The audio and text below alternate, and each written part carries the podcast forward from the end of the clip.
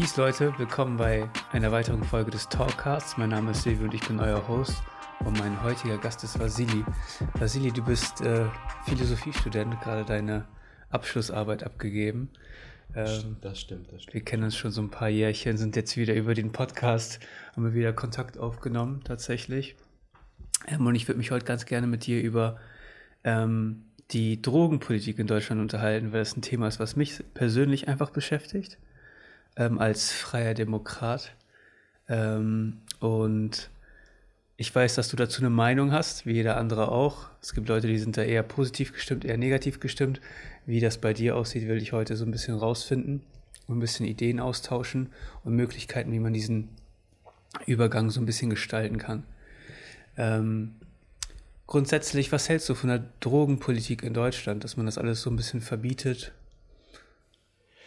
Puh, alles verbietet? Also ich ähm, weiß nicht recht, aber so ein bisschen. Ja gut, was heißt also, alles? Was ist denn die äh, einfachste Droge? Ich meine, Gras ist in aller Munde.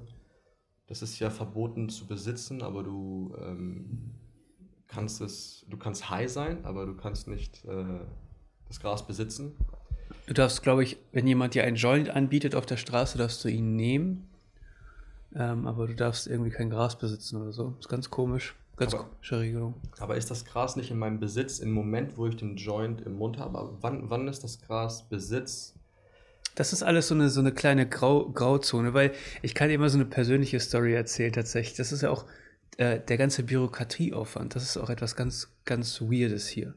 Ähm, CBD ist ja jetzt aktuell überall, wird überall beworben, CBD-Cremes und CBD im äh, Energy Drink, CBD ja, in der, überall. Ja, ja, und ich habe mir CBD-Gras bestellt, einfach um dieses Feeling mal zu haben, was es bedeutet, so eine Knospe zu haben und die mal so zu ähm, rauchen.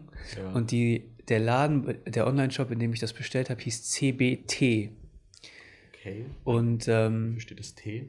Das T stand für Tee, ne? für Ach, Heißgetränk. Ah, und ähm, ich wurde tatsächlich von der Staatsanwaltschaft angeschrieben. Ähm, zwei Jahre später, zwei Jahre nach dem Erwerb dieser, dieser Substanz quasi. Ähm, und es wurde ein Verfahren eröffnet gegen mich. Was? Ja, genau. Ähm, und dann ist das tatsächlich so, dann, dann bin ich auch erst darüber gestolpert. Man darf diese Blüten nicht verkaufen, außer sie sind als Badezusatz deklariert. Als Badezusatz? Ja, so als Badesalz oder so für die Badewanne. Wenn sie so deklariert sind, dann ist das okay und legal. Und wenn sie als Tee deklariert sind, dann ist es illegal. Warum? Weil äh, Badesalz nicht irgendwie oral eingenommen wird. ich kann dir nicht genau sagen, warum. Ich kann dir nur sagen, dass es so ist. Und das ist so eine Sache, wo ich mich halt auch frage, ich meine, da sitzt ja jemand, eine Person, die muss ja auch irgendwie bezahlt werden, die beschäftigt sich mit diesem Thema, die schreibt mich an, die ähm, muss auf meine Antwort warten. Ich habe natürlich auch standesgemäß geantwortet und so und das Verfahren wurde auch recht zügig dann auch eingestellt. Aber nichtsdestotrotz ist das ja auch Verwaltungsaufwand. Ja. Für etwas, wo man sich denkt, okay, das ist einfach nur eine, vielleicht ist das ein Problem des Händlers, aber doch nicht des Käufers, würde ich jetzt mal so schätzen, oder? Siehst du das? Ah, also deiner Meinung nach hätte der Verkäufer irgendwie angesprochen werden sollen äh, und nicht du, weil ich meine, was kannst du dafür? Das ist auf dem Markt, du erwirbst es. Ja gut, es ist ja nicht alles Probleme. ist ja nicht alles legal, was auf dem Markt ist. Ich meine, ich kann mir ja auch im Internet andere Substanzen bestellen, die absolut illegal sind und ich weiß darüber auch Bescheid. Okay, aber war dieser Markt nicht irgendwie eingetragen, Impressum und alles drum und dran, irgendwie Handelskammer, was weiß ich? War das ein das war ja kein Dark Web äh, Nein, nein, nein, ich bin da über, irgendwie über so eine Instagram Page drauf gekommen oder so. Wurde irgendwie über Instagram beworben. Da Insta ist auch, ja, Instagram Page, da ist, da ist viel äh, Trash mit bei. Ja, da ist viel Trash mit bei. Ich habe mir neulich eine, eine, Hose gekauft. Ja. Bio-Hose, Bio-Baumwolle stand da. Mhm. 50 Euro. Ich denke mir so gut, eine Bio-Hose für 50 Euro kann man sich mal gönnen. Und die kam und war extrem klein. Sie war auch nicht dehnbar. Sie kam aus China, was ja erstmal pauschal nichts. Also, das Ding ist, äh, die XL-Formate äh, für Chinesen sind kleiner und die, die hat nicht gepasst und Wenn ich, sie, wenn ich sie jetzt zurückschicken will, dann kostet das irgendwie 40 Euro plus. Äh, muss ich bezahlen den Versand und jetzt habe ich halt eine Hose. Was hat die Hose gekostet? 50 Euro. 50 Euro? Ja. Okay. Also falls du jemanden kennst, der irgendwie M-Hosen trägt oder so und an Biostoffen interessiert. Ich weiß nicht mehr, ob das Biostoff ist, aber. Wahrscheinlich nicht, wenn es aus China kommt. Ich, können die so lügen? Ich meine, ich weiß nicht. Also, da ist kein Siegel drauf oder so, irgendwie kein FSP oder wie die heißen, Zertifikat oder was.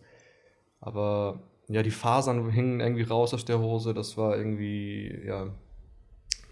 Aber okay, okay, ich, ich schluck das, ich nehme das als äh, Lesson als, als Lehre nie wieder von Instagram zu kaufen. Ja, wenn wir schon mal dabei sind, ich habe letztes Mal ähm, Custom Air Force One bestellt in einem Instagram-Shop und habe auch so wie ich bin. Air Force One? Ja, so äh, Nikes. Ah ja, ja. ja. Und äh, habe dafür 280 Euro bezahlt und die Schuhe niemals bekommen. Na? Ja, also seid vorsichtig, bei welchen Shops ihr auf Instagram äh, Waren bestellt. Auf jeden Fall nicht bei AK Design bestellen. Äh, die Jungs schulden mir noch 280 Euro, das vergesse ich so schnell nicht. Ähm, und einfach dann, ey, das, ey das, die können das machen. Also Facebook-Werbung und Instagram-Werbung können da wirklich äh, skurrile Sachen anbieten und damit, äh, also Nutzer beschweren sich, dass da irgendwie Facebook und Instagram was machen sollen. Die Frage ist auch, kann man das alles regulieren? Wahrscheinlich nicht. Man kann das auch als Gesetzgeber nicht regulieren. Jeder mögliche kann über Instagram Werbung schalten. Und äh, ich meine, ich habe letztens Stories gehört von Freunden, wo, äh, wo die seine Partnerin irgendwie eine Kette bestellen wollte über WhatsApp oder sowas. Das ist schon echt so Strukturen. Da, da muss man auch als, als Konsument, hätte ich auch vielleicht ein bisschen äh, vorsichtiger sein können und so. Ich dachte mir, guck mal, ich kenne den Dude, ich bestelle bei ihm Schuhe und so, ist äh, eine gute Sache. Da muss man auch als Konsument einfach mehr aufpassen, wo man Sachen bestellt. Aber so generell, um so nochmal den Wink zurückzubekommen, ähm, natürlich, also ich kann doch als Konsument, weiß ich ja, dass CBD legal ist. Es wird überall beworben. So ist es aktuell. Es, es gibt Shops in Innenstädten, die, da, da wird nur CBD ja, genau, verkauft. Genau, genau. Du gehst zum, zum, zum E-Zigarettenladen und da kannst du dir CBD-Öle bestellen etc. Ja, oder kaufen. Und ähm, du kannst das doch nicht wissen, dass es falsch deklariert ist. Verstehst du, was ich meine? Das ist halt auch schon so, äh, Unwissenheit schützt nicht vor Strafe im Endeffekt. Ich finde das ja auch alles okay, aber ich finde den Verwaltungsaufwand zu hoch.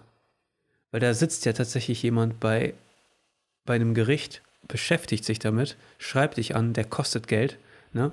Und der verdient wahrscheinlich keinen Mindestlohn. Das wird ja alles über Steuergelder finanziert. Und generell ist meiner Meinung nach das ganze Sicherheitssystem und die Polizei etc.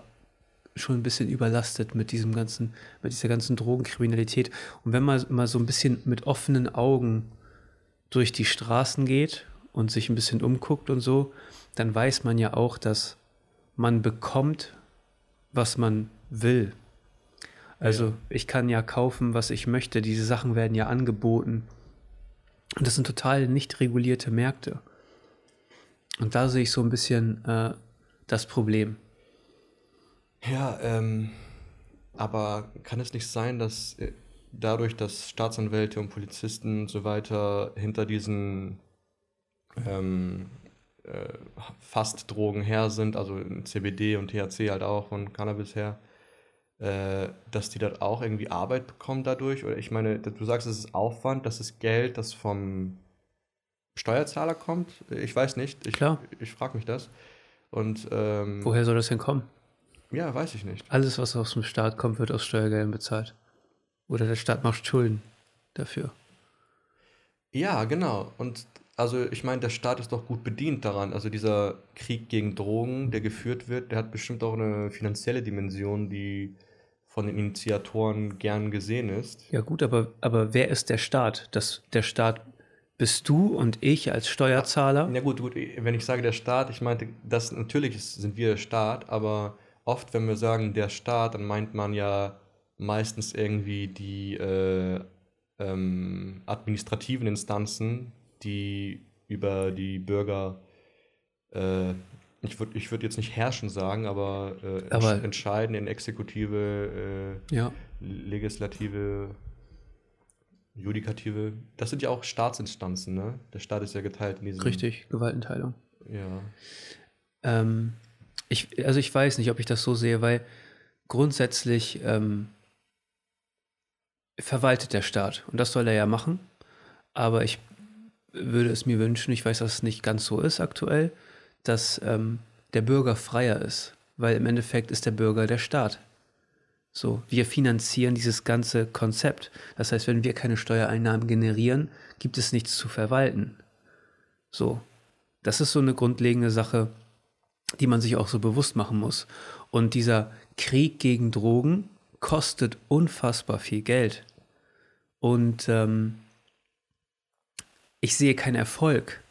Ich sehe, dass die Jugend, ähm, wenn ich mich, ich meine, ich unterhalte mich ja auch mit Kids und sowas und ich war selber schon mal ein bisschen jünger, als ich es jetzt bin und so.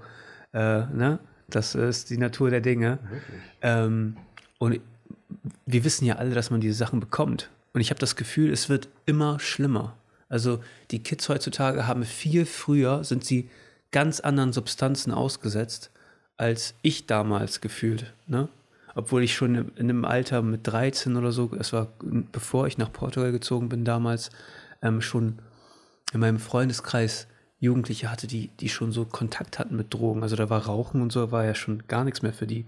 Ne? Also die haben auch schon regelmäßig gekifft und andere Substanzen und sowas ge genommen. Da waren wir 13. Ne? Das war auch, das waren auch so natürlich so Jungs mit einem harten Background, so harten familiären Background. Ich kann mich an eine Story erinnern, da ist der, ähm, die Mutter gestorben, der Vater abgehauen und so und der Kollege ist bei, bei der Oma aufgewachsen und total, total zerrüttete Verhältnisse.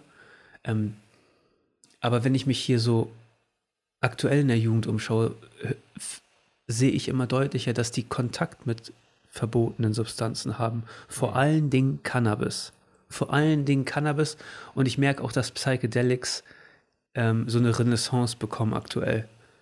Also das, das wird immer, also gerade so LSD und Pilze und sowas, das, da, da wächst das Interesse ja, dran tatsächlich. Die sind auch in der Börse angekommen, habe ich gelesen neulich. Also da, da wächst der Markt dafür irgendwie.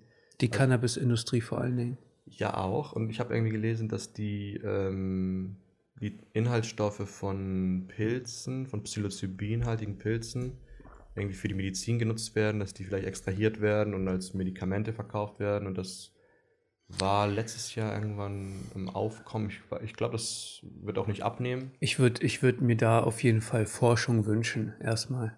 So wirklich, dass, dass Forscher sich ernsthaft mit diesen Substanzen befassen können. Tun sie, glaube ich, voll. Ähm, das ist gar nicht so einfach, weil es wird wahrscheinlich wenig Lizenzen geben, weil diese Substanzen ah, ja. ja. noch verboten sind. Stimmt, vielleicht äh, nur in manchen Orten äh, auf der ja. Welt äh, ist es. Es ist nicht äh, erlaubt, hier auf gar keinen Fall. Also ich weiß, dass es in den USA ein paar Wissenschaftler geben, äh, gibt, die sich mit äh, Psilocybin auseinandersetzen. Ja. Und ähm, es war ja mal in Holland ähm, erlaubt, diese Dinge zu verkaufen, mhm. Pilze mhm. vor allen Dingen. Und dann gab es ja auch so einen Rückschritt, weil man ähm, Schizophrenie und sowas darauf zurückgeführt hat und so. Ähm, und so Selbstmorde und so auf diese Substanzen zurückgeführt hat. Hm, und deswegen ja. die, sind, sind die so ein bisschen zurückgerudert. Aber aber Trüffel sind da noch erlaubt. Also irgendwie, wenn der Pilz über der Erde wächst, dann ist es verboten. Aber wenn der gleiche Pilz, die gleiche äh, Substanz irgendwie unter der Erde wächst und du sie dann also genau. erntest, dann ist es legal. Und das ist doch genau das Problem. Das ist das Problem, was ich mit der Drogenpolitik habe, weil es gibt immer einen Weg darum herum. Und ja. aktuell ist es so, ähm, ich meine, es gab letztens so, ein, so einen Beitrag von Weiß, in dem ähm, ein Dealer quasi über sein Geschäft mit Cannabis berichtet hat und ähm, darüber berichtet hat, wie viel künstliche Cannabinoide und sowas ähm, im Gras mittlerweile sind, wie das gestreckt ist. Das, was früher Spice war, ne, das mhm. gibt es ja in irgendeiner Art und Weise immer noch. Das sind ja einfach nur chemische Substanzen, die auf ein Trägermedium gesprüht werden. Ne? Und man kann die Wirkung von Cannabis damit halt auch ein bisschen verstärken. Mhm. Ähm, da es das sowieso gibt ne? und die Menschen ja immer wieder einen Weg darum herum finden, ja. macht das nicht Sinn, diesen ganzen Markt und, und, und die Kosten, die man dadurch hat, das Ganze zu regulieren und zu verfolgen. Ich meine, da beschäftigen sich Polizisten mit Staatsanwälte etc. Ist man nicht besser damit bedient, wenn man das einfach legalisiert ne? und ähm, Leute bild, bildet. Ne? Was bewirken diese Substanzen? Wo, womit musst du vorsichtig sein? Und aufhört, Erwachsenen vorzuschreiben, vor allen Dingen Erwachsenen, weil ähm, die Verfügbarkeit von diesen Drogen für Minderjährige besorgt mich tatsächlich.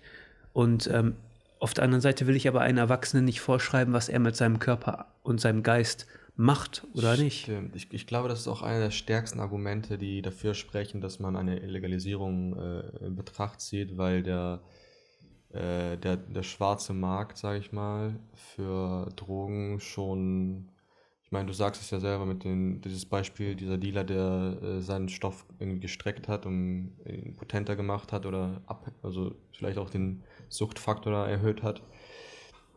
Und stell dir vor, man könnte dann mit so einer mit seinem Ausweis irgendwie in einen Shop reingehen in Deutschland und äh, seine Menge an Gras irgendwie äh, kaufen und das ich, ich, sehe nicht, wie das äh, also die Situation in Deutschland verschlimmern würde, sondern ich, ich, ich sehe da eigentlich nur Vorteile. Ich meine, vielleicht können wir uns ja irgendwie Colorado oder so ansehen, was da irgendwie für, ich meine, da sind Märkte gewachsen, und äh, neue Arbeitsplätze wurden geschaffen. Aber gleichzeitig, wie willst du einem Narrativ, also in Deutschland ist ja das Narrativ irgendwie so lange jetzt, also ich meine, CDU, SPD waren ja, äh, ich meine, die, die einzigen, die vielleicht ein bisschen für Legalisierung von Drogen sprechen, sind die Grünen, glaube ich. Weiß ich nicht, kann das sein? Ich glaube, die FDP auch. Die FDP auch?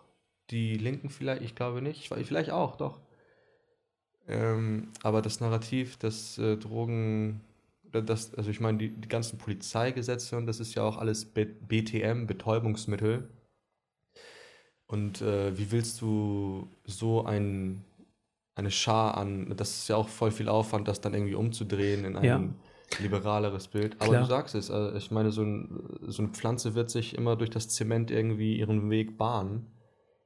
Wo es ähm, eine Nachfrage gibt, da wird ein Angebot geschaffen.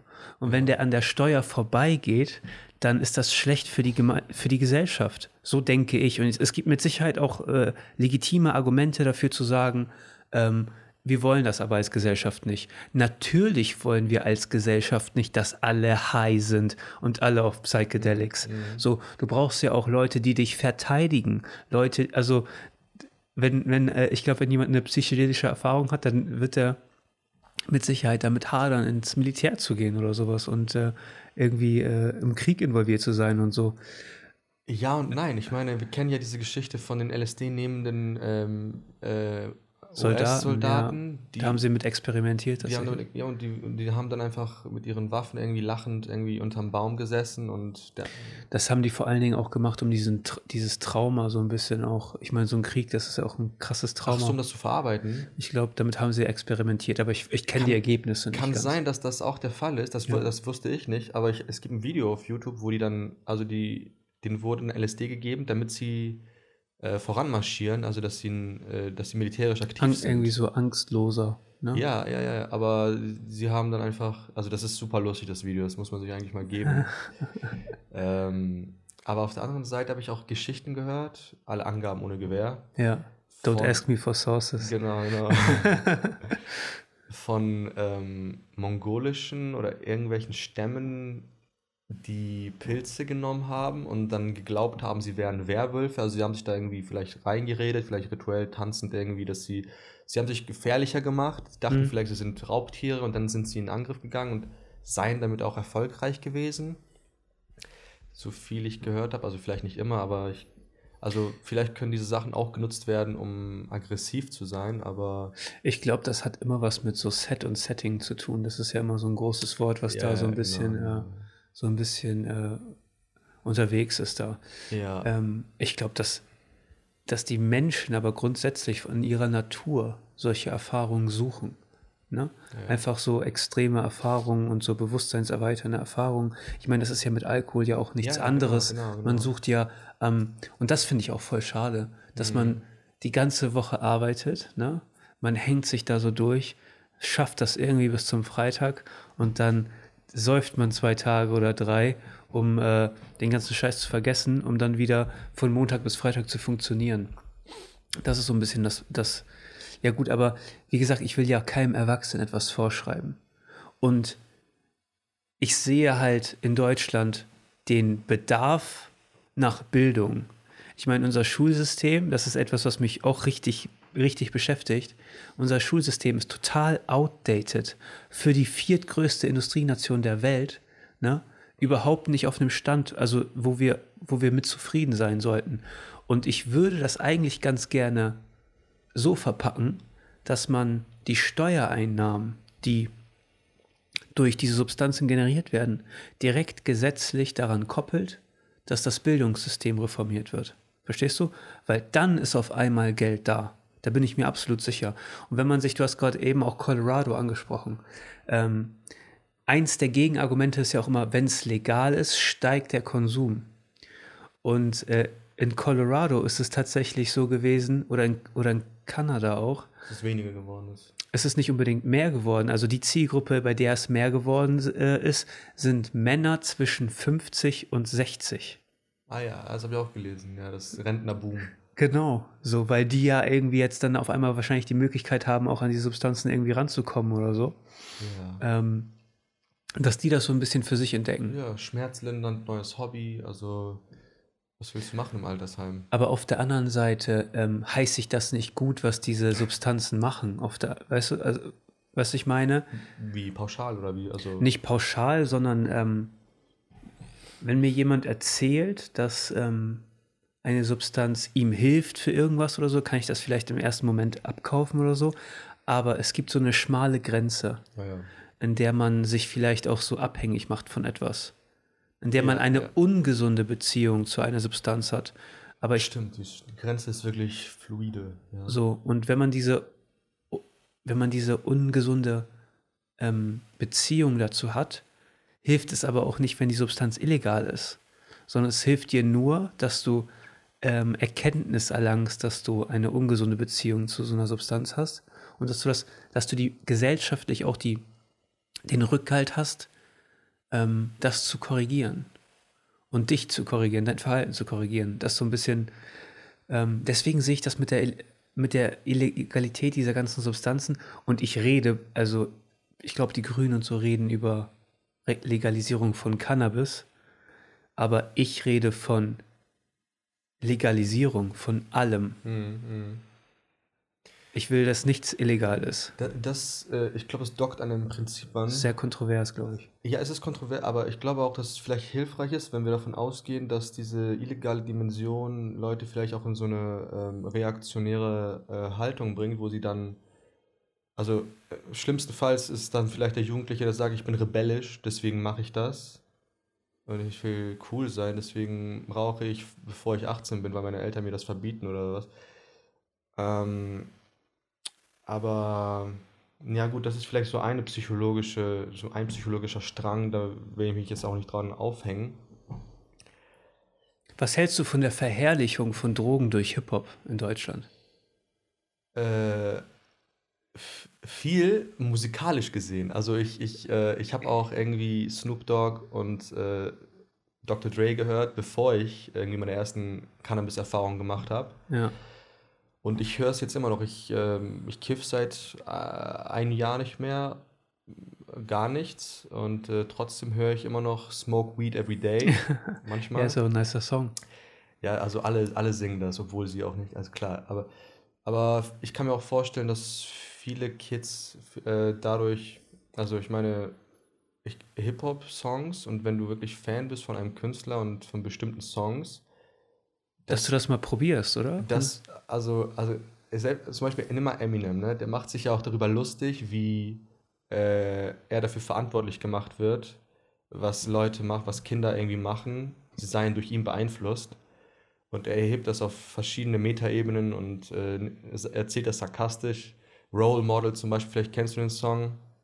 Da macht er in diesem Song ganz äh, skurrile Sachen irgendwie. Ähm, häng dich mit deinem Penis vom Baum und äh, äh, also äh, wenn du genauso sein willst er macht wie sarkastisch ich. quasi. Und, genau, ja. genau, genau. Aber trotzdem, selbst bei dem Song, ich mag den Song so sehr musikalisch, dass ich mir irgendwie, also ich will das machen. ich will irgendwas machen. Ähm, ich bin sehr für Hip-Hop begeistert. Äh, vielleicht ein bisschen zu sehr manchmal, weil ich meine, das ist ja. Aber so Snoop Dogg und sowas sind ja so noch so Sachen, so die sind so ein bisschen oldschool noch, ne? Ja, ja. Ähm, und die letzten Jahre ist ja, ich glaube 2016 war so der, der, der Boom in Deutschland, da kam Raff mit Bones MC um die Ecke mit ihrem Album und dann haben die ja alles zerstört. Und seitdem äh, sind sie auch die 187 Straßenbande hier äh, allzeit präsent. Und was mir aufgefallen ist, ich hatte meinen Freund in Osnabrück, ähm, und der war ein riesen Future-Fan. Ne? Ich weiß nicht, ob du den Song kennst von Future, Codeine Crazy. Ja, nee, kenne ich nicht. Nee. Und ähm, da promotet Future so Codein. Und dann äh, fing er an, tatsächlich zum Arzt zu gehen und zu sagen, so, ey, ich habe voll starken Husten und bla bla. Hat die Ärzte abgeklappert, um sich Codein zu besorgen. Na? Um das auszuprobieren und solche Geschichten. Wer? Future? Nein, mein Kollege, ja, der hat den Song war, gehört, ja, ja. der hat den Song gehört und hat dann angefangen, sowas zu machen. Ähm, und 187 Straßenmann hat das promoted in ihren Insta-Stories. Guck mal, Bones MC, ich kann mich an eine Insta-Story von Bones MC erinnern mit einer Flasche Sprite und ja. dann kippt er da dieses Codein rein, ja. dieses lila Zeug. Da fragt man sich, werden die von den Codein-Firmen bezahlt, um das zu machen oder knüpfen die einfach nur an anderen Hip-Hop-Erfolgsvideos an, wo das gemacht wird die, und an die Kultur dann? Die, die knüpfen daran an, glaube, so, die ja. schaffen diese Kultur. Ähm, ist es ja irgendwie äh, so, ein, so ein grauer Pfad, den die da gehen, ja, aber die Kids... Ja das ist nicht gesund, glaube ich. Also denken, das ist normal. Ja, die, das wird, äh, also nicht normal, vielleicht wird es, aber im Rahmen des, ähm, des Coolseins irgendwie, denken die vielleicht, das ist ein Schritt über der Grenze, dass man das, es ist, vielleicht wissen die auch so ein bisschen, dass das ein bisschen extremer ist als mh, mm, ein Bier oder so. Aber ähm, vielleicht finden die das gerade cool. Vielleicht ist das gerade der Punkt, was sie was auch attraktiv macht irgendwie. Auf der anderen Seite ähm, ist es ja auch so, dass ich meine, wann hast du das erste Mal getrunken Alkohol? Mit 16, davor ja. habe ich vielleicht, äh, ja doch, mit 16. Also mit 15 habe ich noch gesagt, ich brauche doch kein Bier, um Spaß zu haben auf der Party. Also ja, ich, was, was, für, so was für komische Leute. Und mit 17 ja. habe ich schon mein, mein ah, mit 18 habe ich schon meine Whiskyflasche da irgendwie in der Hand gehabt, mit Liebeskummer und sowas. Echt? Ich habe das erste Mal so richtig shit-faced drunk ähm, das, da muss ich 40, 14 gewesen sein. 14, ja. Ja. Früh übt sich. ähm, ich war dann quasi aber auch schon mit 18 so durch, quasi. Ah, ja. Mit der Phase. Dann, ab 18 bin ich dann nur noch Auto gefahren und bin immer, habe ich dann gar nicht mehr getrunken. Eine Weile, bis ich dann wieder getrunken habe. Ja. Aber ähm, ich weiß nicht, also Alkohol ist so accessible in der ganzen Gesellschaft und überhaupt nicht, wird überhaupt nicht ähm, dämonisiert. Und wenn ich mir angucke, was das mit Kids auch anrichtet, ne, dann ist das auch ein Markt, den muss man viel stärker regulieren, weil Eltern ja auch teilweise gar nicht so, also Eltern besorgen für ihre Kids Alkohol. Ja.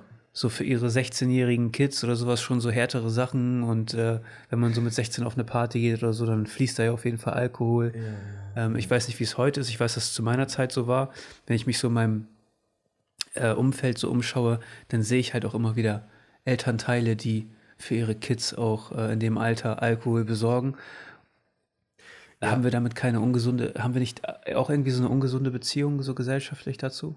Ich glaube schon. Also ich als Hobbyarzt äh, empf würde empfehlen, dass als erwachsener Mensch also ein Umtrunk hier und da so einmal im Monat äh, vielleicht auch hilfreich sein kann. Wir hatten das mal in, in, im Job, dass man sich irgendwie einmal im Jahr im Sommer dann ähm, das war so eine europaweitere Agentur, die sich dann irgendwie getroffen hat und einen Umtrunk gemacht hat.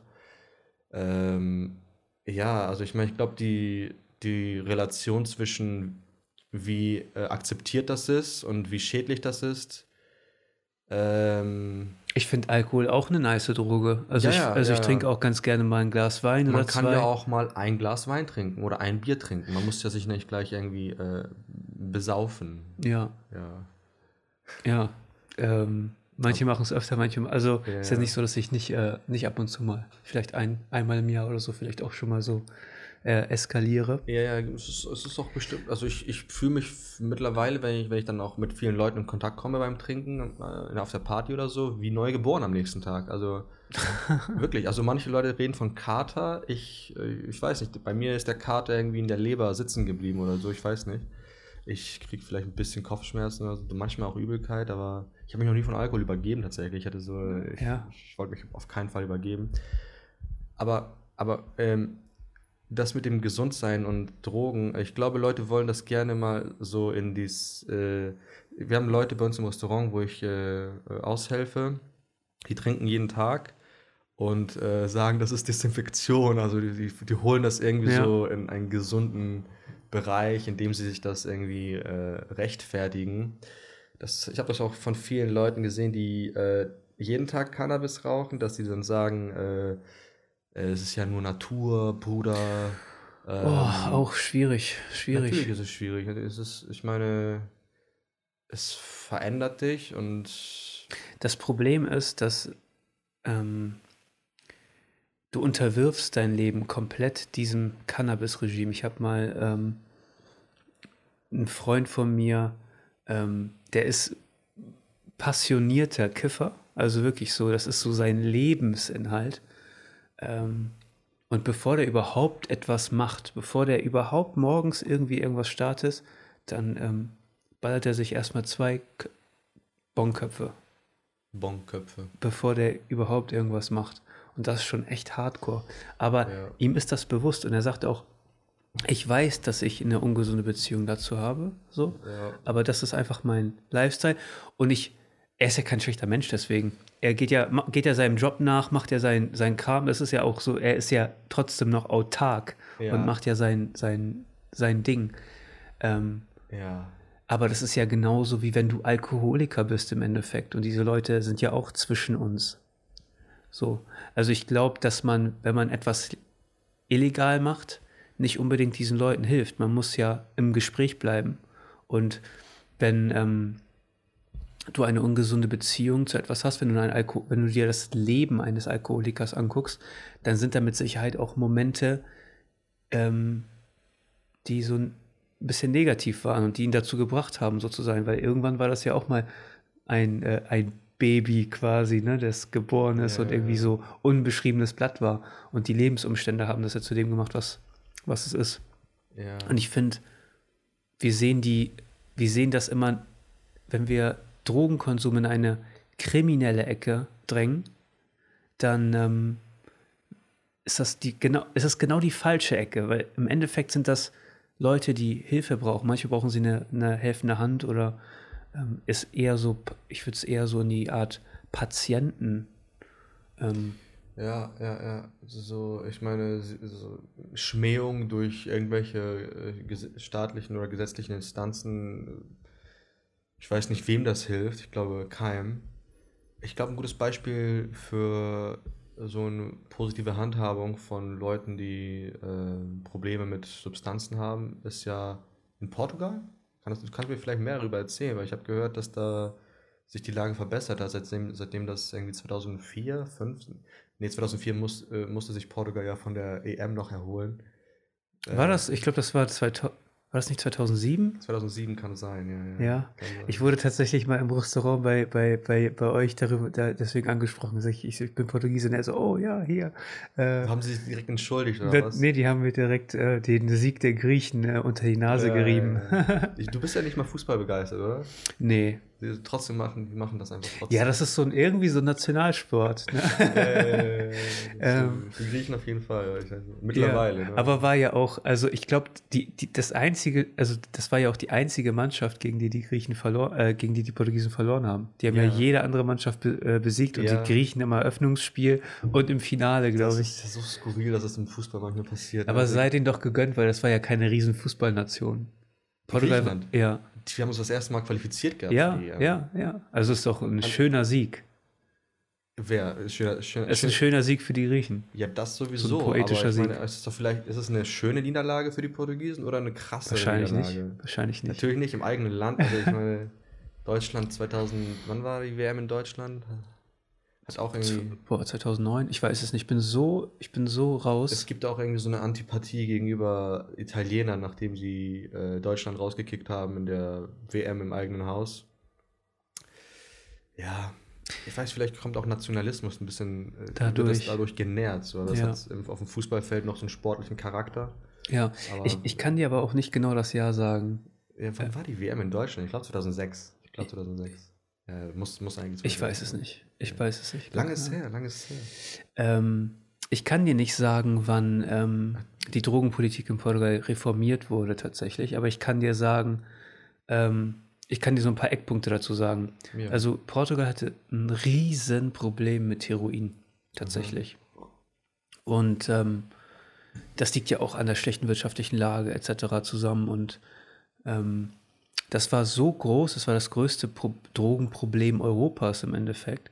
Also ich kann mich erinnern, als Kind, meine Eltern haben immer zu mir gesagt, pass auf, wo du hintrittst beim Spielen, tritt nicht auf die Spritzen. Du musst aufpassen, dass du nicht auf die Spritzen trittst.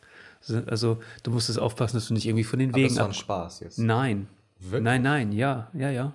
Oh. Ja, das war ein Riesenproblem. In Großstädten auch? Oder also besonders? In Großstädten wahrscheinlich besonders, ja. Oh, Aber auch in den Städten, wo wir herkommen. Meine Eltern kommen ja aus zwei verschiedenen Ecken und wir haben es uns ja immer, unseren Urlaub da so ein bisschen aufgeteilt. Ja.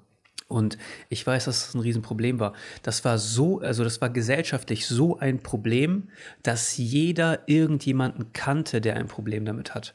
Und wenn das erstmal diesen, dieses, dieses Ausmaß erreicht, dann ähm, geht man als Gesellschaft anders damit um, weil du kennst die Probleme. Die haben ein Gesicht und die haben einen Namen. Weißt du, sie sind irgendwie mit dir verwandt. Mhm. Du hast irgendwie einen Bezug zu diesen Personen mhm. und du mhm. weißt wahrscheinlich, dass das keine Kriminellen sind, sondern dass es einfach Probleme, äh, Menschen sind, die Probleme haben. Ja. Ähm, und dann wurde äh, eine Expertenkommission gebildet und ähm, die Drogen wurden nicht legalisiert, aber sie wurden entkriminalisiert. Also der Besitz dieser Drogen ist, ent, ist nicht kriminell. Und du hast ganz viele Anlaufstellen in Portugal mittlerweile, weil das Geld, was in die Strafverfolgung gesteckt mhm. wurde, mhm. wird jetzt in die Prävention gesteckt. Das heißt, es, wird, es gibt Hilfsangebote, es gibt Bildungsangebote. Ähm, und damit haben sie dieses Problem in den Griff bekommen, tatsächlich. Und ich gucke mir so ein bisschen, dann äh, schaue ich so ein bisschen auf München und Bayern ist ja nochmal so ein kleiner Staat für sich. Das ist ja nochmal so ein kleines äh, Deutschland im Deutschland. Freistaat Bayern, ja. Und ähm, selbst dort äh, am, am Bahnhof und so gibt es ganz viele Drogenabhängige, Heroinabhängige. Ähm, und also ich habe zwar noch nie Heroin genommen, aber ich habe ich habe mal im Krankenhaus Morphin bekommen. Ja, das kann sein, dass ich das auch mal bekommen habe. War und, das, und kann, können wir uns daran erinnern? Ich kann mich daran erinnern, ja. Warst also, du erstmal so. Äh, also, ich kann verstehen, warum Leute das machen. Ja.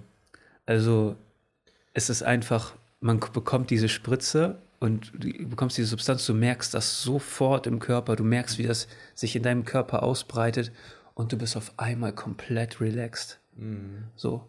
Und ähm, wenn ich die Augen zugemacht habe, habe ich auch immer Farben gesehen und so ein Mandalas und so ein Kram. Mhm. Ähm, aber das hat man natürlich nur auf der Intensivstation bekommen. So, ja, ja. das hast du. Stimmt. Ich habe irgendwas anderes bekommen für einen kleinen Eingriff. Äh, das war auch beruhigend, aber kein Opiat, glaube ich. Nee, also das ist schon echt heavy. Also das ist schon echt, ähm, da, da verlangt der Körper auch relativ schnell danach. Also ja. tatsächlich. Also nach gemerkt hast du danach irgendwie? Ja, ich habe also ich habe mich halt gut gefühlt damit, ne? Dafür, dass ich ähm, ähm, so im Arsch war im Endeffekt. Du merkst dann halt relativ wenig. Aber das ist doch irgendwie auch genau das Ding. In Portugal geht man anders mit dieser Substanz, äh, mit diesen Substanzen um. Mhm. Es ist nicht so, wie ich mir das wünschen würde für unsere Gesellschaft, aber es ist schon mal ein Riesenschritt in die richtige Richtung. Und ähm, es hat einfach eine äh, positive Auswirkung auf die Gesellschaft. Ja. Kann man doch eigentlich so unterstreichen, oder? Also, dass es für Portugal funktioniert, äh, muss ja nicht unbedingt heißen, dass es auch für Deutschland funktionieren wird. Aber es ist zumindest ein Exemplar. Es ist, ja, ich, ich kenne kein. Gibt es überhaupt ein Exemplar, wo eine Legalisierung von Drogen irgendwie negative Folgen für das Staatsgeschehen irgendwie äh, mit sich getragen hat? Du hast Kanada, du hast Colorado, du hast. In Kalifornien ist das so ein Sonderfall irgendwie, weiß ich nicht genau, wie das da abläuft. Ja, gut, das ist in den USA ist das, glaube ich, eher so auch so mit medizinischem, ähm, du brauchst so einen Stimmt. medizinischen Pass. Ja. Und den kannst du dir an jeder Ecke irgendwo in einem, an einem Strip irgendwo besorgen. Ja, da sind irgendwelche Ärzte, die sitzen im Hinterzimmer und füllen dir das für 20 Dollar aus. Ja. Ähm, Hast du die South Park-Folge geschaut, wo äh, Rand, also es wurde legalisiert? Ach so, doch, ja, ja. Und er wollte. Unbedingt äh, Krebs haben, damit er. Genau, genau, ja. er hat irgendwas gebraucht. So, und das ist genial.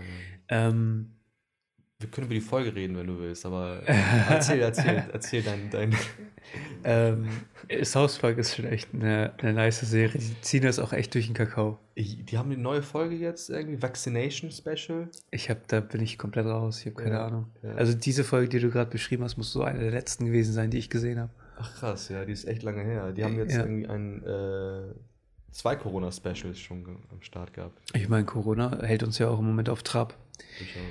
Ähm, bemerkst du, dass äh, die Jugend so ein bisschen ähm, offener mit so Drogen oder sowas umgeht?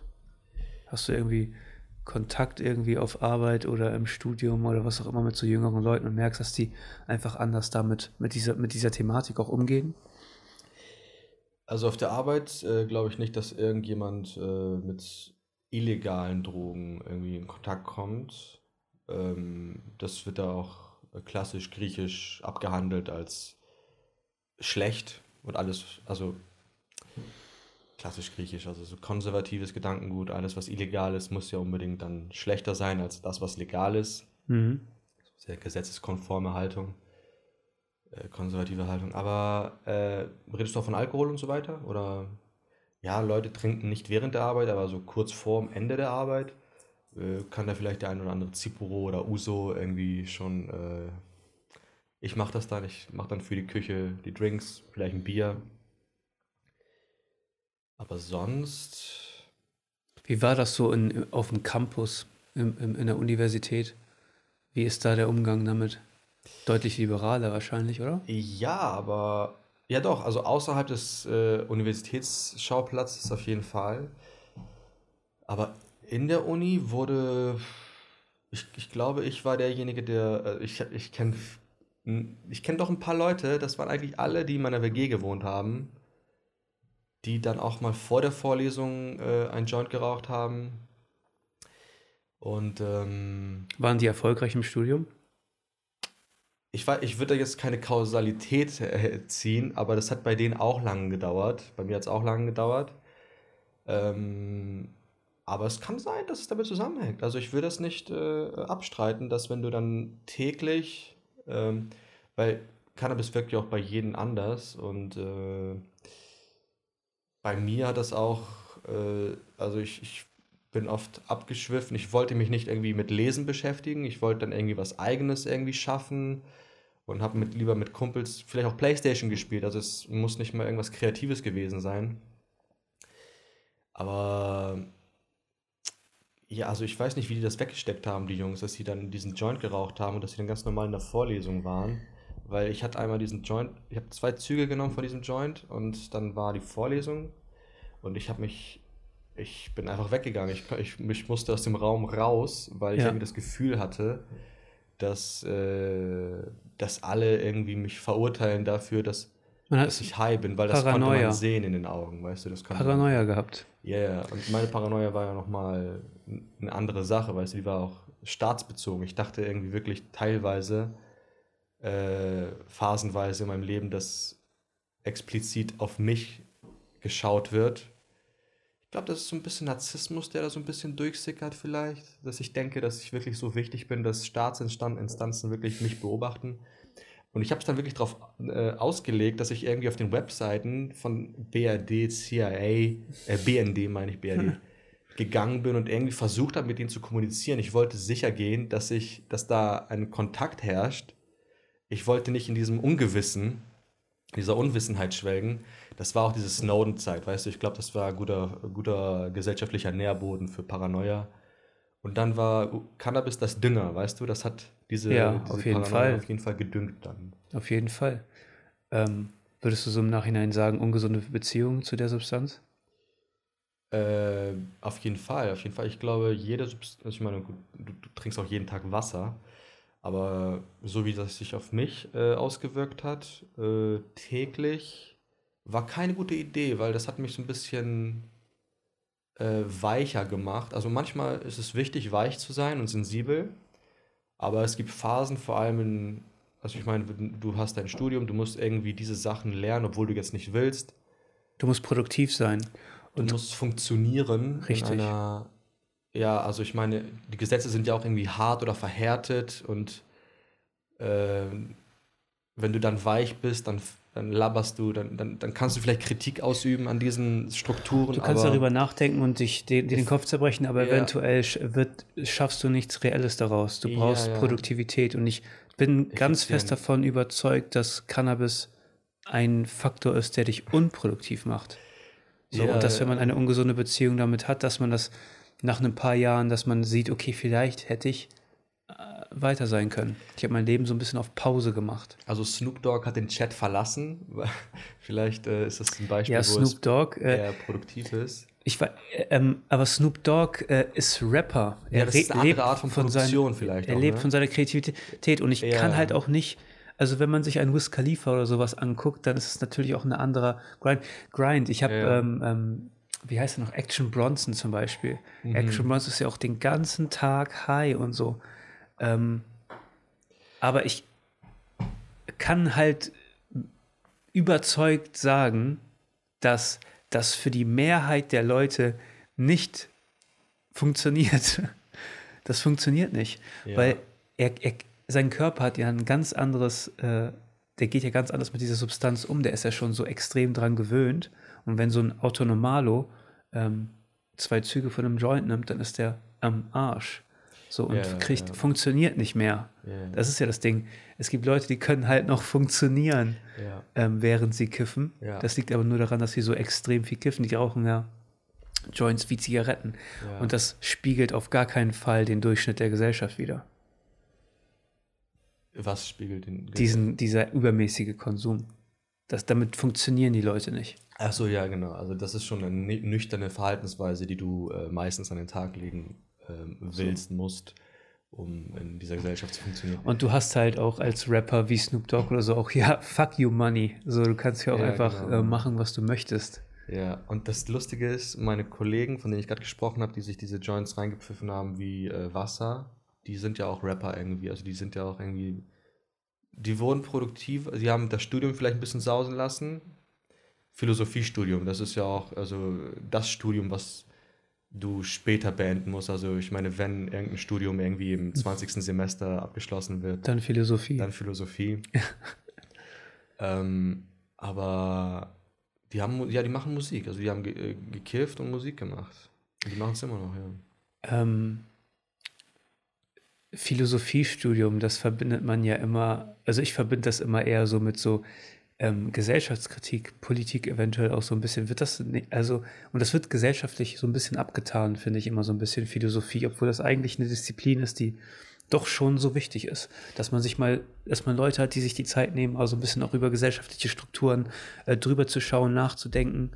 Ja, das sind ja die Kritiker. Ne? Also ich meine, was Philosophie im, im Gesellschaftsmund ist ja Philosophie eigentlich irgendwie die Philosophie der oder diejenigen oder dieser Firma ähm, oder Ideologie wird ja auch irgendwie synonym, synonym verwendet. Ähm, aber ich stimme dem zu, wenn du sagst, dass Philosophie eigentlich irgendwie so eine Disziplin sein müsste, die sich viele andere Disziplinen oder Phänomene anguckt und äh, wie eine Eule darüber schwebt und erstmal beobachtet, bevor sie Kritik übt. Und das ist ja auch eine große Herausforderung, erstmal zu sehen, was ist da eigentlich, um dann äh, zu kritisieren, weil viele Leute wollen sch schneller Kritik machen als, äh, also erst muss Ontologie, also Seinslehre gemacht werden, damit Kritik oder auch Ethik dann gemacht wird, was soll sein. Also und äh, das, ich fand das auch problematisch. Ich meine, ich will nicht sagen, dass ich da irgendwie immer äh, äh, frei davon bin, dass ich irgendwelchen emotionalen Dürsten irgendwie schnell irgendwie irgendwas kritisieren zu wollen, ohne es äh, nüchtern beobachtet zu haben, verfalle.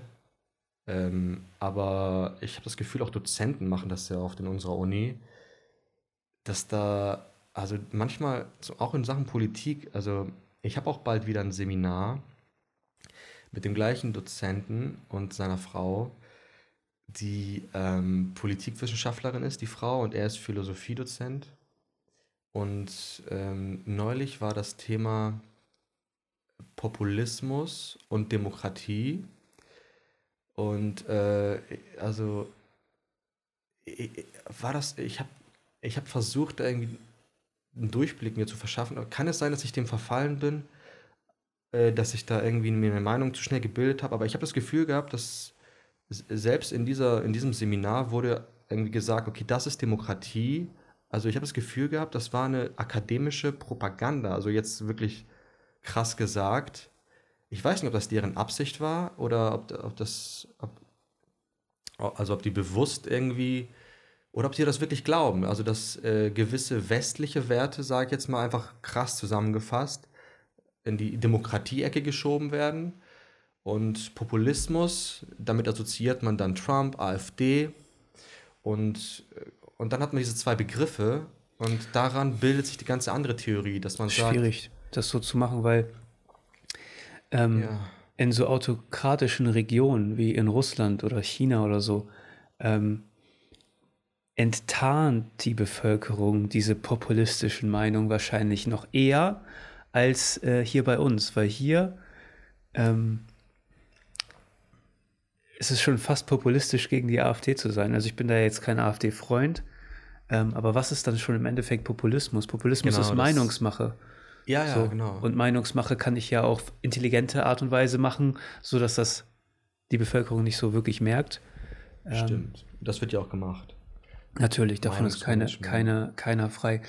Ähm, wenn man so Meinungsmache da nochmal so drauf schaut ähm, und dann nochmal das mit, mit dem Begriff Drogenpolitik nochmal so ein bisschen kollidiert, ähm, ist, die ist die Drogenpolitik hier meinungsgemacht?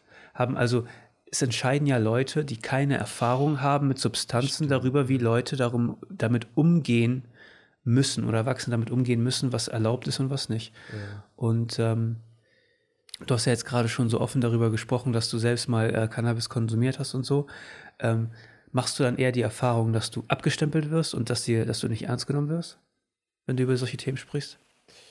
Kommt drauf an, mit wem. Also äh, oft sind dann zwei Lager da. Manchmal spreche ich mit Leuten, die da wirklich nichts mit anfangen können und dann irgendwie Cannabis, Kokain und Heroin irgendwie unter eine Decke äh, tun. Ja. Oder ich spreche mit Leuten, die das immer noch ziemlich regelmäßig machen und die grüne Fahne schwenken. Ja. Ähm, und die ähm, Wahrheit ist irgendwo in der Mitte, ne? Kann man, ja, die Wahrheit ist da und die Wahrheit ist da und äh, in der Mitte bin ich irgendwie und wir. Aber, mhm. also apropos wir, also das mit dem Populismus, dieser Autor, den wir behandelt hatten, ähm, sagt, Populismus sei, wenn man sagt, das, was wir sagen, ist die Wahrheit äh, und wir sind das Volk und die anderen sind die anderen. Ähm, vielleicht ist auch so eine Dynamik bei, äh, der, bei, bei Mainstream-Narrativen der Fall, habe ich das Gefühl, dass, dass die gelten müssen. Also das, ich glaube, da gibt es auch eine Dynamik, dass irgendwie sich äh, Wahrheiten wirklich äh, äh verknoten. Also ich meine, es gibt ja diese ganzen Korrektive, diese äh, äh, Fake News Agenturen, also bestimmte Sachen fallen außerhalb de dessen, was wahr ist im Mainstream-Bewusstsein. Ich will, ich, ich will jetzt nicht diskutieren, was ist oder was nicht, aber zum Beispiel jetzt ähm, wurde äh, geprüft und ist Falschmeldung, dass irgendwie Kapitol sei irgendwie gestürmt worden. Ja, ja ähm, ach nee, nehmen wir das andere Beispiel, dass die Wahlen irgendwie äh, gefälscht seien. Ja. Diese Annahme wurde als falsch äh, irgendwie gefunden. Dass es Wahlbetrug gab. Ja, genau. genau. Aber generell gibt es Wahlbetrug im Sinne von, es passieren Fehler. Ja, genau, genau. Also das, jetzt gehen wir in die inhaltliche Dimension, aber ja. es wurde dann schnell irgendwie entschieden, was es nicht war. Das darf, also das steht nicht mehr zur Diskussion, da, da soll auch nicht mehr geforscht werden, weil, also die Gesellschaft soll auch nicht Interesse daran haben, irgendwie zu gucken, ob das wahr oder falsch ist, weil wir jetzt diese, diese Agenturen, ich meine, unter Twitter, unter, äh, also da werden ja auch so kleine Ausrufezeichen irgendwie gegeben, das wurde irgendwie, das ist ja auch interessant, ne, wieder irgendwie. Obwohl Twitter, ich muss sagen, ich muss die Fahne schwenken für Twitter, weil Twitter ist eine Stimmt. freie Plattform. Freie, hast du schon mal gesagt, ja. Ja, ist, ist, ist mit, also auf Twitter gibt es alles. Auf Twitter gibt es Porn, alles Mögliche. Da wird nichts zensiert. Das ist also im Sinne von Inhalte werden blockiert oder sowas, ähm, gibt es relativ wenig. Relativ wenig. Und wenn da unten irgendwie so eine Info steht, Falschmeldung oder was auch immer, ähm, Sie können unter den und den Punkten vielleicht äh, andere Sources so aufrufen, mhm. weiß ich gar nicht, ob ich das so schlimm finde. Weil ähm, das bringt vielleicht auch Leute irgendwie daraus, ähm, aus ihrer Blase mal rauszukommen und aus ihrer Perspektive. Weil im Endeffekt, sie ist das auch irgendwie alles nur eine Sache der Perspektive. Ich habe eine Perspektive auf Dinge und der Zuschauer hat eine Perspektive auf Dinge und du hast eine Perspektive auf Dinge. Und ähm, unser Weltbild ist ja irgendwie auch anders. Also ich kann mir vorstellen, dass ähm, viele Leute zuhören, die sagen, was reden die da? Man kann doch nicht einfach jetzt hier alles legalisieren. So, und das ist auch ein sehr extremer Standpunkt im, ja. im Endeffekt. Ja. Du sagst, es sind Perspektiven, aber ähm, ich meine, Detektivarbeit ist ja auch irgendwie, man guckt sich ein, ein, eine Szene an und sagt, was ist da genau passiert und versucht dann objektive Wissenschaft zu betreiben. Was ist objektiv? Nichts ist objektiv. Und ich glaube, vor allem in dieser drogenpolitischen äh, Sache ist es sehr schwierig zu sagen, also die, so eine Szene einzugrenzen, wo man wirklich dann irgendwie objektivere Wissenschaft. Also ich meine, es gibt so viele Subjekte und die, diese Drogen sind ja auch die immer anders irgendwie sich am Entfalten. Also Klar, und die, und die positiven Eigenschaften und negativen Eigenschaften dieser Substanzen und das, was sie ähm, schaffen können und was sie zerstören können, das ist ja auch komplett unterschiedlich pro Substanz. So, das ist ja auch, ähm, man muss ja auch mit dem Bewusstsein rangehen, das ist nicht gut, wenn man sich abhängig macht von sowas. Und ähm, ja. aber das ist, das ist, finde ich, ein Bildungsauftrag. Und ich finde, mein, mein, meine Agenda ist eher, ich will niemandem, der erwachsen ist, vorschreiben, was er zu tun und zu lassen hat. So. Aber du hast ja gerade gesagt, das ist nicht gut, wenn man sich abhängig macht von Richtig. so etwas. Also, ich meine, ich bin ja abhängig von Wasser. Weil es lebensnotwendig ist. Ja, genau. Und für jemanden ist dann irgendwie Cannabis lebensnotwendig. Nein. Also ab wann ist es eine Droge? Ab wann, also. Cannabis ist nicht lebensnotwendig. Ist es auch nicht. Ähm, du musst etwas verstopft wechseln und du brauchst Wasser. Okay, okay, gut, ja klar. So, das sind so für mich lebensnotwendige okay. Sachen. Das ist eine gute Differenzierung. Jetzt bist du in der Biologie angekommen. Ist, also hier kann man dann wirklich dann sagen, ja. okay, äh, das ist. Aber ich würde jetzt sagen, dass die Freiheit des, wie du mit deinem Körper umgehst, keiner sagt dir ja auch, ähm, was du in deinem Schlafzimmer zu tun und zu lassen hast, was gesund ist und was nicht. Und äh, also ich, ich finde dann, man muss erwachsenen Leuten die Möglichkeit geben, ihre eigenen Entscheidungen zu treffen. Und ich finde immer unsere Drogenbeauftragte der Bundesregierung so ähm, wundervoll, wenn sie spricht, weil sie so Dinge sagt, wir brauchen keine weitere Volksdroge und so. Ähm, und ich bin auch nicht so einer, der sagt, ja, aber Alkohol ist dies und Alkohol ist das. Jeder soll machen, was er will. Ähm, und wir müssen in der Schule mehr bilden. Ähm, und um die Schule zu revolutionieren, brauchen wir Geld. Und lasst uns doch dieses Geld nutzen, was sowieso fließt. Ich meine, man guckt dir doch diesen ganzen Moloch an, diese ganzen Großfamilien und wie auch immer die oder Rocker-Gangs, die da irgendwelche Substanzen zur Verfügung stellen, steuer, steuerfreies Geld machen im Endeffekt. Und ähm, wie willst du das wie willst du das denn eingrenzen und, und töten? Also es wird diese, es wird immer einen illegalen Markt geben. Ja. Mit allem. Aber ich kann das doch deutlich eingrenzen und ich kann doch ähm, einem Erwachsenen die Möglichkeit geben, zu, wenn er sagt, pass auf, ich möchte das und das nehmen, dass er irgendwo in eine Apotheke gehen kann und, und sich genau die Substanz holen kann, die er sucht, ohne dass da irgendein Scheiß zwischen ist. Mhm. Das ist so eins, eins der Dinge, die mir so am Herzen liegt tatsächlich. Ich wette, da gibt es die ein oder anderen, äh, also da gibt es bestimmt Konsumenten, die dann dem Dealer mehr vertrauen als der Apotheke. Das ist auch so ein Ding. Aber ich meine, Klar. gut, das ist ja, weil natürlich, wenn das, da steht, was drin ist, also es ist zertifiziert und so weiter, ich, aber, aber da gibt es bestimmt Leute, die dann irgendwie lieber beim äh, Dealer des Vertrauens was abholen. Wahrscheinlich werden die, werden die, wird der Untergrund ja auch die Preise so anpassen, dass in der Apotheke teurer ist. Ne? Aber es gibt ja. genug Menschen, die ähm, irgendwie eine Erfahrung mal suchen mhm. und die können dann einfach beruhigt irgendwo hingehen, ja. wissen genau, was sie bekommen Und da ist eine Person, die geschult ist mit dieser Substanz und die ihr erklären kann, worauf sie achten muss, was wichtig ist und was nicht. Mhm. Ähm, und vor allen Dingen ähm, gibt es dann die Möglichkeit, auch mit diesen Substanzen weiter zu forschen und das eventuell für gesundheitliche Aspekte besser zu verwenden. Ja. Gibt es schon Bemühungen äh, von politischer Seite, die äh, diese Argumentationsstruktur verfolgen? Ich wüsste nicht, äh, ich also, wüsste nicht. Also, dass man sagt, äh, wir könnten das legalisieren und mit dem Geld dann zum Beispiel Bildung fördern. Ich wüsste in Deutschland keine, die das macht. Wenn sie ähm, wenn es eine politische Strömung gibt, die das macht, dann hat sie auf jeden Fall meine volle Unterstützung. Also nicht nur Strömung, sondern es, es gibt bestimmt Politiker verschiedener äh, Parteien, die ja. Ähnliches sagen. Ich glaube, es aktuell, im, was im Gespräch ist, die Legalisierung von Cannabis, so bei den Grünen vor allen Dingen und sowas. Ja. Ähm, aber das ist für mich nur ein Schritt. Es ist nur ein Schritt in die richtige Richtung. Ähm, man will ja auch nicht, dass das hier so ein ähm, Holland 2.0 ist, so, wo man so Drogentourismus oder sowas hat. Das willst du ja eigentlich mhm. möglichst vermeiden. Du mhm. willst das ja und einfach unter so einem Kontext machen, die Leute können hier nehmen, was sie möchten. Ähm, und wir schaffen irgendwie Safe Spaces, damit sie das äh, auch machen können. Und ähm, eventuell kann man das einfach besser regulieren und das auch nutzen, um äh, Steuereinnahmen zu generieren, weil das halt auch echt ein eine riesen Einnahmequelle ist. Und wir entlasten vor allen Dingen ähm, die Polizei und die Gerichte, damit die sich um wirklich Dinge kümmern können, für die sie eigentlich da sind, die wirklich wichtig sind. Entlastung oder äh, wir nehmen denen die Arbeit weg? Nein, Entlastung. Die Weil können, Arbeit gibt es so, genug. Können, dann, also können sich ja dann auf andere, andere Themen, auf ja. richtige Kriminalität ko äh, konzentrieren. Ja, okay, okay, okay. Das wäre so mein äh, Aspekt. Ich habe mich mit einem Freund unterhalten, der ähm, Jura studiert und auch in, in, der Verwaltung gearbeitet hat schon und so. Und, so. und ähm, wenn ich da so raushöre, was das für ein Verwaltungsaufwand ist, wenn man sich anguckt, welche Personen in der Polizei sich schon, ich meine, der Polizeidirektor von Berlin hat sich da schon, oder Ex-Polizeidirektor von Berlin hat sich dafür ausgesprochen, dass man ähm, Cannabis entkriminalisiert und so.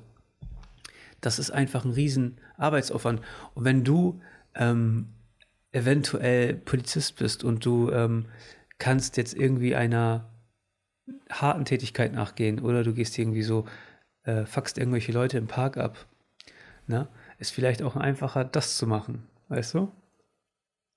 Also, das ist ein Argument dafür, dass es illegal bleibt. Ich würde sagen, es ist ein äh, Argument dafür, dass, äh, es, dass es ähm, frei ist. Also diese Leute sollten sich nicht damit befassen. Sie sind der, ja, der ja, Staat, ja, der Staat sind wir, der Staat sind Steuerzahler. Und warum fuckt denn äh, die Polizei andere Steuerzahler ab? Und warum hat ein erwachsener Steuerzahler in diesem Land nicht die Möglichkeit, das zu tun, was er möchte mit seinem Körper und mit seinem Geist? Ja, gute Frage. Gute Frage. Ich bin äh, kein äh, Drogenpolitik-Profi.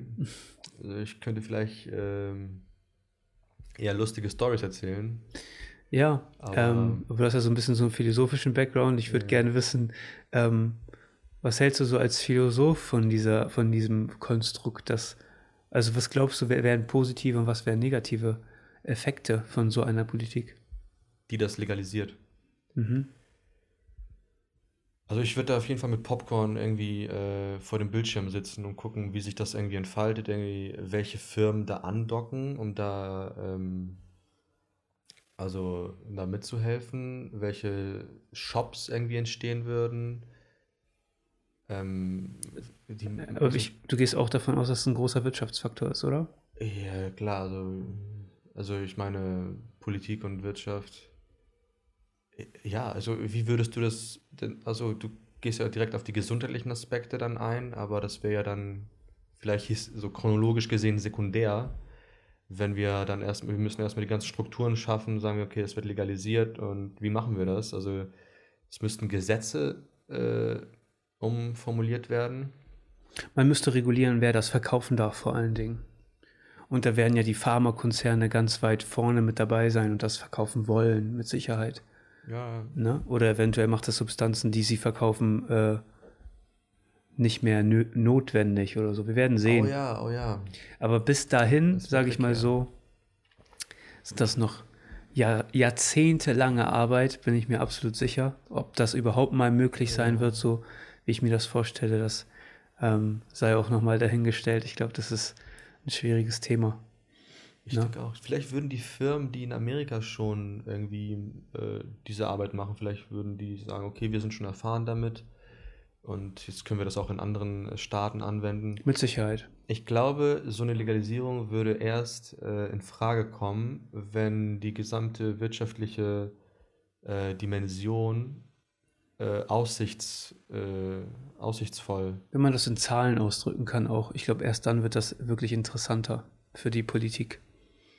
Aber wie ja, gesagt, ja, genau, ich, ich genau. halte das, halt das für absolut notwendig, dass man diese Steuereinnahmen direkt an Bildung koppelt, weil ähm, ansonsten ähm, der, die Politiker wissen immer ganz schnell, ganz gut, wohin mit unserem Geld. Jetzt gerade haben wir auch diese Affären, die Maskenaffäre und die Aserbaidschan-Affäre und wie auch immer. Ähm, die sind ja auch, das sind ja auch Menschen, die haben ja auch ihre Flaws in, im Endeffekt. Und äh, wenn man diese Sachen gesetzlich an etwas koppelt, was notwendig ist. Flaws, ich dachte, ich dachte, das haben sie vollkommen bewusst gemacht. Ich glaube, das gehört auch zum täglich Brot äh, höherer Politik. Und äh, Hunter S. Thompson hat mal gesagt, äh, in einer Welt, äh, wo, nee, wie heißt das? Äh, in einer Welt voller Sündiger, nee, in einer Welt voller Diebe ist die einzige Sünde, erwischt zu werden. Ja. Ähm, auch großer Drogenpionier. ja, aber ich habe mir letztens mal sogar Hunter S. Thompsons Tagesablauf ähm, ge gegeben. Das ist skurril. Das absolut. Ist, also absolut. ich weiß nicht, ob das stimmt, aber ich glaube, das hat er auch selber autobiografisch mal irgendwie richtig, gefilmt. Richtig. Also was der Körper dann alles auch irgendwie ertragen Schriftsteller, ne? kann. Ne? ne? Schriftsteller. Schriftsteller. Äh, also hat, hat eine eigene journalistische äh, Strömung geprägt, also Gonzo-Journalismus. Der sollte ja irgendwie ähm, eine Zeitung veröffentlichen, also einen Artikel veröffentlichen, wo er über ein Rennen berichtet in der Wüste Nevadas. Und an diesem Wochenende wurde er dahin geschickt, um das zu machen, einfach, einfach berichten. Stattdessen hat er halt seinen äh, Koffer voller Drogen gehabt. Vielleicht kennen das äh, Leute von Fear and Loathing in Las Vegas. Ja. Das ist die Story, die da auch gezeigt wird. Und äh, also er hat einfach am Ende sein drogenversifftes äh, Tagebuch abgegeben an seinem Verleger und der meinte so, äh, was soll ich damit machen? That's totally gonzo. Das ist vollkommen verrückt. Ja. Und äh, diese Art von Berichterstattung, die also nicht nur subjektiv, so krass subjektiv, sondern halt auch also du, du, ziehst, du ziehst Ebenen von dir selber zurück und dann berichtest du von da aus. Das ist also das ist, das ist, das ist sehr interessant. Ich sehr, ja, sehr ähm, weil, interessanter Charakter. Weil dieser Objektivitätsanspruch wird dann sowieso, gibt es dann sowieso nicht nee, mehr. Nee. Und dann kann man sich dann nicht ausruhen, aber halt zurücklegen und sagen, was sehe ich eigentlich? Ich, ich, ich, sehe, ich sollte ein, ein, ein Rennen sehen. Aber da kommt auch eine interessante politische Dimension damit rein, wie bei den äh, Militärs, die äh, nicht mehr zur Waffe gehen wollten. Ähm, und man kennt ja die 96, äh, 69-Bewegung, die ist ja auch sehr friedlich veranlagt. Äh, ist eine interessante Komponente, also wie diese, wie diese Friedensideologie ähm, zum Tragen kommt, wenn diese Substanzen im Spiel sind. Vor allem halt psychedelische Substanzen. Cannabis gehört ja auch zu den leichten Psychedelikas. Aber Hunter hat auch Alkohol getrunken. Also. Ich glaube, also was ich so ein bisschen beobachte, ist, dass die psychedelische Bewegung so ein bisschen äh, eine kleinere Renaissance erlebt tatsächlich. Und ich mache mir Sorgen, dass, ähm, dass wenn das in einem ungeregelten Markt passiert, dass es halt auch echt Probleme damit geben kann, dass Leute, ähm, ich meine, das sind super mächtige ähm, Werkzeuge und man muss echt vorsichtig damit umgehen. Davon bin ich ganz tief yeah. überzeugt. Wenn man sich so anguckt, was das so neuronal mit deinem Hirn anstellen kann, dann ist das sehr, sehr ähm, ja. mächtig genau. im Endeffekt. Du, und wenn du das sagst, ich glaube, wir sollten differenzieren, weil ist ja nicht jede Droge die gleiche. Ich meine, selbst Cannabis, du hast ja deine ganzen äh, gezüchteten Haze-Varianten, äh, die äh, nochmal eine ganz andere Hausnummer sind. Aber auch bei den Psychedelika, du hast ja nicht nur LSD, ich meine, du hast dein, deine Pilze, die relativ natürlich sind. Natürlich es vielleicht gedüngt, künstlich gedüngt oder was, aber ähm, es ist auch ein Trend in Großstädten, dass Leute dann irgendwie Ketamin zum Beispiel, das ist ja auch so leicht psychedelische Wirkung, äh, habe ich gehört. Also ich hatte mal tatsächlich, ich, ich bin in Kontakt gekommen mit Ketamin vor vielen Jahren. Ich, hab, ich kann keine psychedelische äh, Effekte irgendwie bestätigen, aber das ist äh, ja beunruhigend, weil ich glaube, je mehr sich eine Substanz von dem natürlichen Ursprung entfernt, ist nur eine, The eine Theorie, eine These, äh, je mehr sich das vom natürlichen äh, Ursprung entfernt, desto gefährlicher für die körperliche Struktur ist das, habe ich das Gefühl. Also das ist auch, glaube ich, ein ganz interessanter Punkt, weil ähm und das ist auch einer der für mich der wichtigsten Punkte für die Legalisierung. Ähm, wir müssen das stärker monitoren, wer was nimmt und ähm, auch, die, auch die Nutzer. Was heißt die Nutzer Ach so, monitoren? Die Apotheken äh, wissen dann ja. Die quasi, Apotheken wissen das ja und, und äh, mit Sicherheit wird dann auch über die äh, Nutzung sowas aufgeklärt und wer weiß, was da überall drin ist, wenn da irgendwie so, ähm, was auch immer, Ketam also ich habe ich hab noch keinen persönlichen Kontakt mit Ketamin gehabt, aber ich habe jemanden gesehen, der Kontakt hatte mit Ketamin.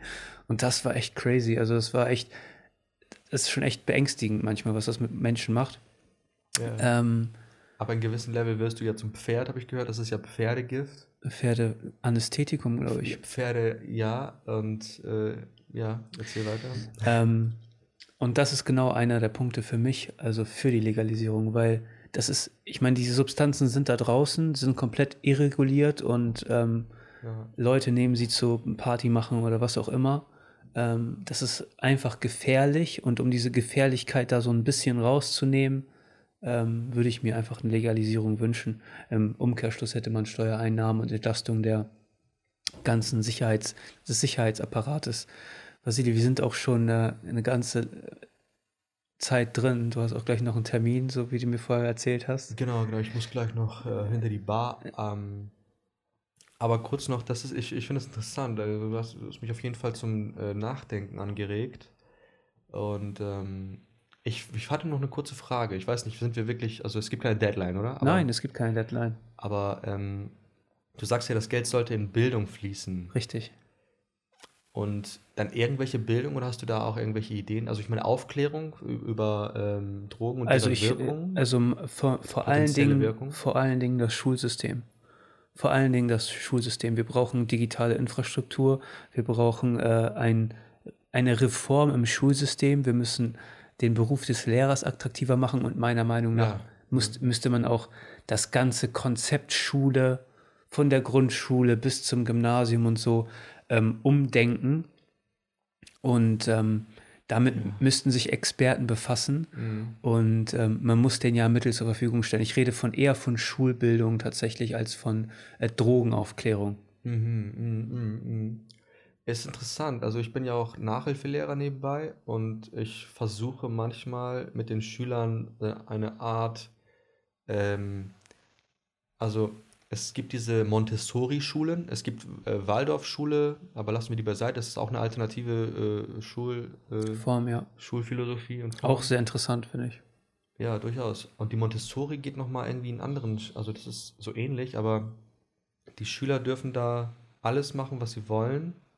Also sie haben da einen Raum, wo sie irgendwo, sie können irgendwo sitzen, sie müssen nicht irgendwie in ihrem äh, Tisch und in ihr, mit, mit irgendwen sitzen, den sie vielleicht gar nicht mögen, für 45 Minuten oder so. Sie können irgendwann sich die Bücher holen oder die äh, Stoffe, die, die Stoffe, die, die, die Materialien, die überall rumliegen. Und äh, die Lehrer sollen jetzt auch nicht gucken, ob sie das richtig machen, sondern nur wenn sie benötigt werden, äh, sollen die dann helfen. Also die, die maximale Freiheit für die Schüler. Aber ich kann das natürlich nicht so umsetzen, meinen Nachhilfeunterricht.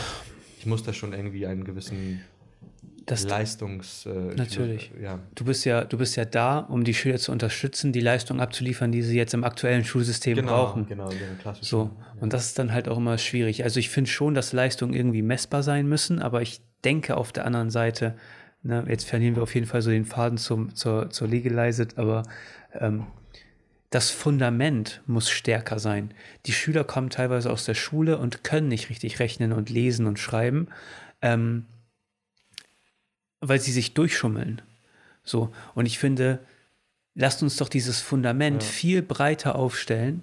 Ne? Auch die Kids ein bisschen in praktischere Themen einbinden.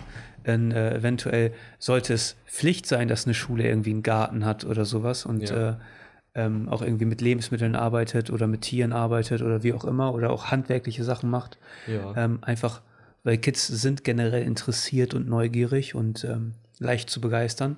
Ja. Ähm, und ich denke, das muss halt auch alles finanziert werden. Und unser Schulsystem, unser Schulsystem generell ist marode. Ich meine, Corona hat dafür gesorgt, dass das komplett überlastet ist. Man kommt gar nicht mehr klar. Also die äh, Kids müssen von zu Hause aus arbeiten. Ähm, natürlich haben dann Leute, die aus einem besser verdienenden Haushalt kommen, mehr Chancen als Kinder, die aus einem niedrig aus einem äh, Haushalt kommen mit niedrigen ähm, Verdiensten. Also ich weiß, dass zu meiner Grundschulzeit gab es kein PC zu Hause.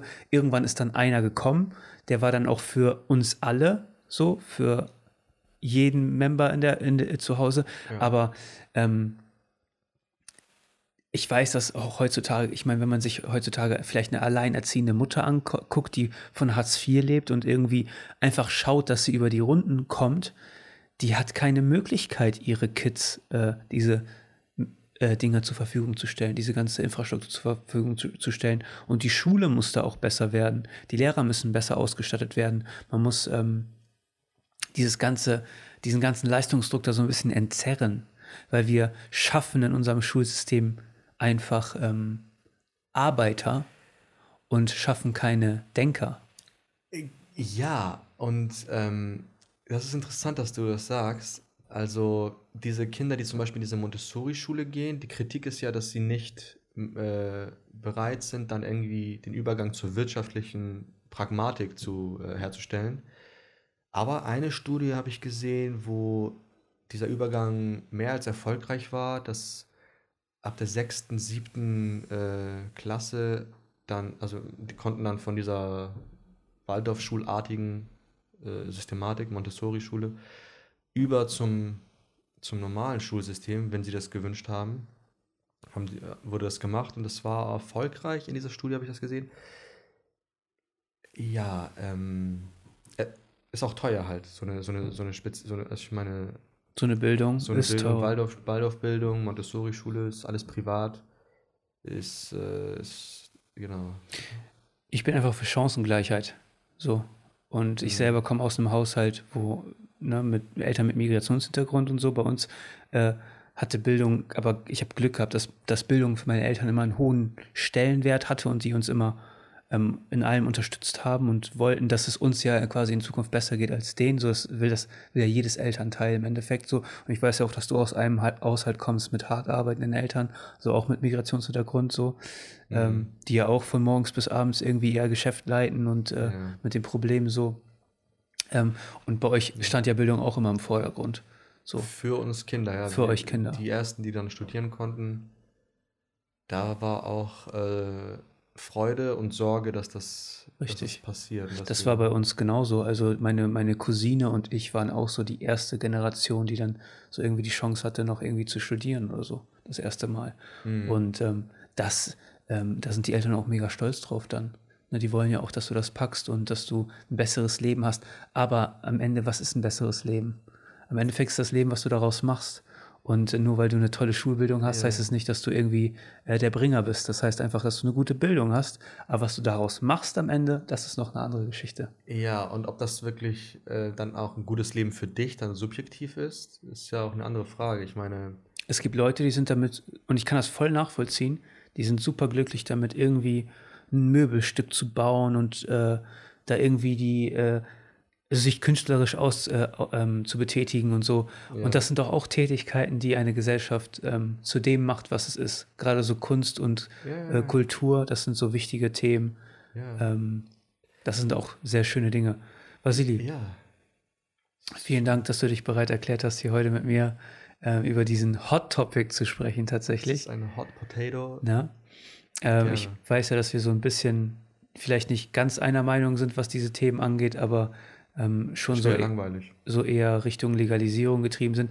Ich bin äh, gespannt darauf, vielleicht mal jemanden hier zu Gast zu haben, der eine komplette Anti-Meinung hat dazu ähm, und mir seine Argumente mal anzuhören.